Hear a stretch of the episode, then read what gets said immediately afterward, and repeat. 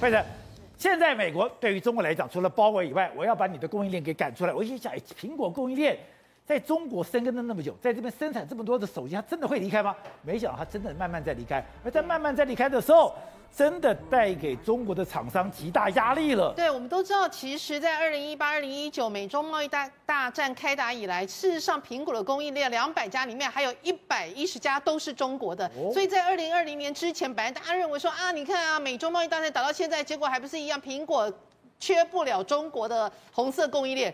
二零二零年一场的一个疫情的关系，再加上二零二一、二零二二，目前为止上海持续非常激进的一个风控政策，导致现在苹果决定。不玩了，要撤出。那最主要原因是因为他们认为有几个状况。第一个，你们去二零二一年不断的缺电，在二零二一、二零年到目前为止都没有办法恢复正常的运作，导致他们认为说这个地方的风险真的是太大了。你的政策改变真的是朝夕令改，所以呢，他们也认为，哎，在美国的一个号召之下，他们觉得应该要往其他国家，哪几个国家？包括印度，包括越南。而在去年年底，就有三十四个中国的一个供应链。被苹果踢出去，那苹苹果踢出去之后，最近有两家公司其实被踢出去啊，理由很重要。第一个就是所谓的一个文泰科技，文泰科技原本是谁？其实它原本就是欧菲光。那我们知道，因为欧菲光在二零一八、二零一九年的时候，因为它涉及到新疆维吾尔族人的一个事情，所以后来他们就说，哎，那这个东西我们苹果不可以再跟你继续。已经踢出去了。对，已经把它踢出去，踢出去之后才会有文泰镜头这个部分吃下了欧菲光，